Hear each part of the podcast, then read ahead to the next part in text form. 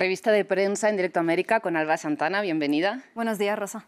Alba, empezamos con un tema que hemos venido explicando en los noticieros y es que el futuro de la Agencia de la ONU para los Refugiados Palestinos es incierto después de que Israel vinculara a algunos de sus trabajadores con Hamas, ¿no? Así es, Rosa. La UNRWA sigue estando en el ojo del huracán y así titulan los medios. Por ejemplo, The Times of Israel, este medio israelí con el que vamos a abrir, titula Nos oponemos a eliminar la UNRWA en mitad de la guerra, dice un funcionario israelí en medio de la suspensión de financiación global. Y bueno, Rosita haría eh, referencia estos funcionarios israelíes en exclusiva en nombre del gobierno de Benjamin Netanyahu que estarían en contra de la retirada de la UNRWA de Gaza en estos momentos. ¿Por qué? Bueno, pues lo responde este funcionario en eh, condición de anonimato que dice si la UNRWA deja de operar sobre terreno, esto podría causar una catástrofe humanitaria que obligaría a detener la lucha contra Hamas. Esta es la primera vez, Rosa, que un funcionario israelí se pronuncia a favor de la agencia desde eh, que salieran estas eh,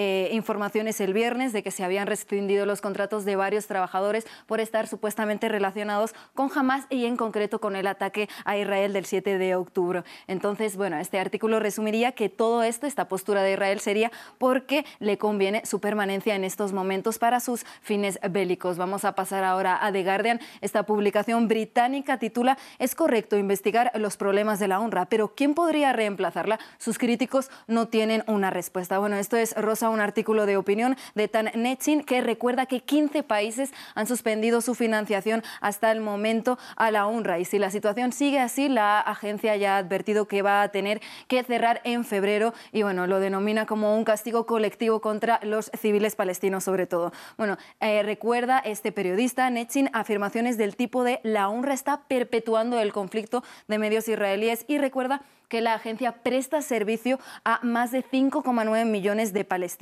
y por el momento no habría una alternativa viable. Y más allá de la crítica, también recuerda en este artículo de opinión que el mismo Benjamin Netanyahu también ha financiado a Hamas y dice que retirarla sería una solución superficial que no abordaría los problemas de fondo de este conflicto y además que tampoco reconocería la responsabilidad de Israel de lo que denomina este artículo de opinión como décadas de ocupación, desplazamiento y violencia. También critica eh, la participación de los trabajadores de la honra en este ataque ¿no? del 7 de octubre, pero dice, cito, no es práctico esperar una organización de derechos humanos ideal en un contexto en el que los derechos humanos son violados sistemáticamente.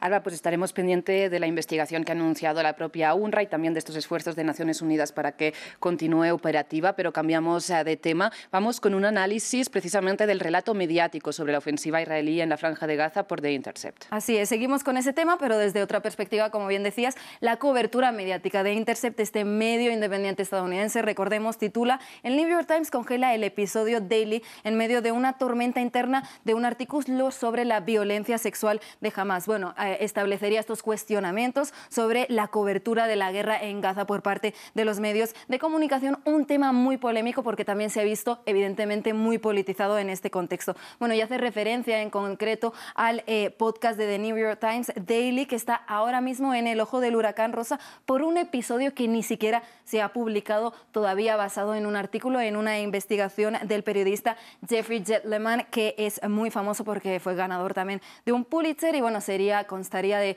150 entrevistas en las que intentó definir la violencia sexual de Hamas durante el ataque del 7 de octubre. Bueno, Rosa, este artículo ha generado disputas internas en medio de New York Times, según acusa de Intercept. Su eh, investigación se basa en fuentes internas del mismo periódico por la solidez y la fiabilidad de esta información. Una de las protagonistas, Rosa, sería una fallecida, una víctima de este ataque del 7 de octubre, Gal Abdush, que el artículo asume que fue violada antes de ser asesinada, simplemente basándose en el estado de su cadáver y sin una verificación independiente ni profesional, algo desmentido por por la propia familia de la víctima, que dijo que este medio de comunicación habría manipulado sus declaraciones y además que no habría pruebas de que Gal fue violada. Eh, también dijo que entrevistó a, faltos, a falsos expertos. También este medio aprovecha para criticar la cobertura general de The New York Times que dice ha sido bastante pro-israelí durante todo el conflicto en Gaza, especialmente desde el inicio de esta guerra el 7 de octubre. Qué interesante, Alba. Pues seguro que si aparece finalmente, si publican este episodio de The Daily, seguro que el equipo de revista de prensa eh, lo trae aquí y nos lo explica.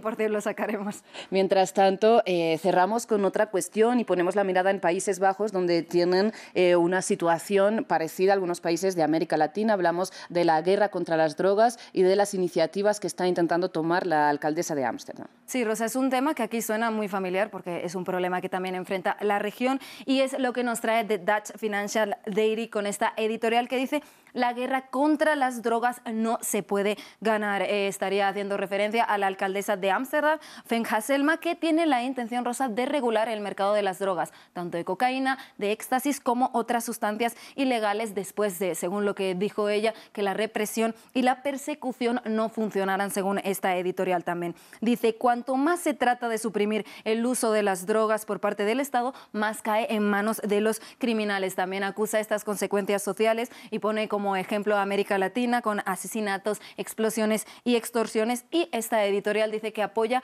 la decisión de la alcaldesa, pero que todavía hay muchísimas preguntas sin responder al respecto, como cómo funcionaría un mercado de drogas regulado o si debería ser un monopolio del Estado o por el contrario estar abierto a emprendedores. Dice esta editorial, solo hay una certeza. Tras 50 años, la guerra contra las drogas no se ha podido ganar. Esto es sin duda una certeza. Alba, muchísimas gracias por esta revista de prensa. Nos vemos mañana. Gracias, Rosa. Hasta mañana.